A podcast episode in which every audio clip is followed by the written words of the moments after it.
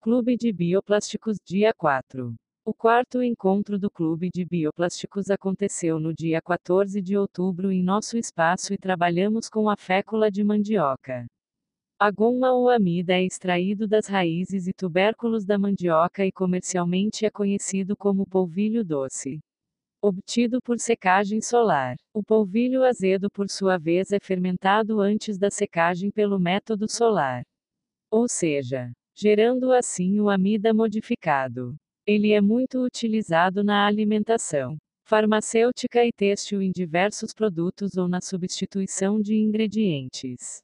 Para a fabricação de bioplástico, a fécula de mandioca é utilizada como espessante e a glicerina como plastificante.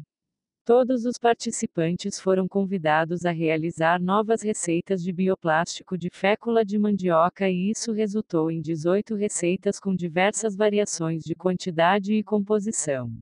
Primeiro, 2,5 gramas de polvilho azedo mais 25 ml água mais 1 grama coloral mais 2 ml de glicerina mais 3 ml de vinagre. Segundo, 2,5 gramas de polvilho azedo mais 25 ml água mais 2 ml de glicerina mais 3 ml de vinagre. Terceiro, 5 gramas de polvilho azedo mais 50 ml água mais 2,5 ml de glicerina mais 2,5 ml de vinagre mais 2 gramas de açafrão. Quarto, 2,5 gramas de polvilho azedo mais 25 ml água mais 2 ml de glicerina mais 3 ml de vinagre. Sexto, 2,5 gramas de polvilho doce mais 25 ml água mais 2 ml de glicerina mais 3 ml de vinagre mais 0,8 grama chá preto. Sétimo, 2,5 gramas de polvilho doce mais 25 ml água mais 2 ml de glicerina mais 3 ml de vinagre mais 0,8 grama chá verde mais 0,8 grama erva doce. Oitavo, 2,5 gramas de polvilho azedo mais 25 ml água mais 2 ml de glicerina mais 3 ml de vinagre. Nono. 5 gramas de polvilho doce mais 45 ml água mais 5 ml de glicerina mais 6 ml de vinagre. Décimo primeiro. 2,5 gramas de polvilho azedo mais 2,5 ml água mais 2 ml de glicerina mais 3 ml de vinagre mais 0,8 grama de mate. Décimo segundo, 15 gramas de polvilho doce mais 50 ml água mais 10 ml de glicerina mais 5 ml de vinagre. Décimo terceiro, 7 gramas de polvilho doce mais 50 ml água mais 5 ml de glicerina mais 5 ml de vinagre mais erva doce. Décimo quarto, 5 gramas de polvilho doce mais 50 ml água mais 5 ml de vinagre mais espirulina. Décimo quinto, 2,5 gramas de polvilho doce mais 30 ml chá preto coado mais 5 ml de glicerina mais 5 ml de vinagre.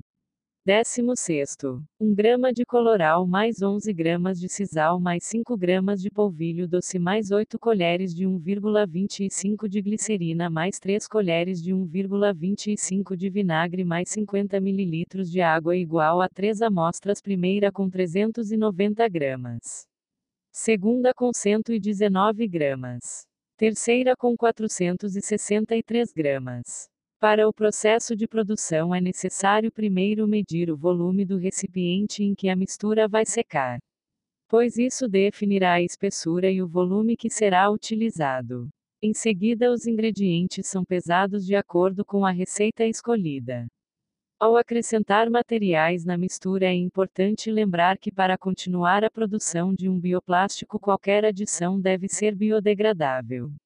Toda mistura deve estar homogênea e deve ser retirada com cuidado do recipiente após a secagem. Os principais materiais são glicerina, fécula de mandioca e vinagre. E cada modificação de proporção desses vai refletir no resultado final. Para saber mais sobre a receita do bioplástico de fécula de mandioca, que poderá ser reproduzido na sua cozinha. Entre em nosso YouTube. Aos que não puderam estar fisicamente conosco. mas gostariam de saber um pouco mais, acompanhem as nossas mídias e as publicações com os resultados alcançados pelos participantes do Clube de Bioplásticos. O próximo encontro acontecerá no dia 28 de outubro às 14 horas no Instituto RAM. Será necessário realizar a inscrição individual e estar de calça e sapato fechado. Esperamos você. Para saber mais sobre o tema, acesse as fontes no texto. Assine a nossa newsletter quinzenal e receba conteúdo do Instituto Rabi Parceiros em primeira mão. Quer levar essa experiência e outras para a sua organização? Veja o que já foi feito por nós e entre em contato conosco. Conte-nos suas ideias.